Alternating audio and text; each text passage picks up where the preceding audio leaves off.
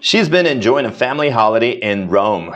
And Anne Hathaway put on a stylish display as she went sightseeing with her husband Adam Shulman in the Italian capital on Sunday.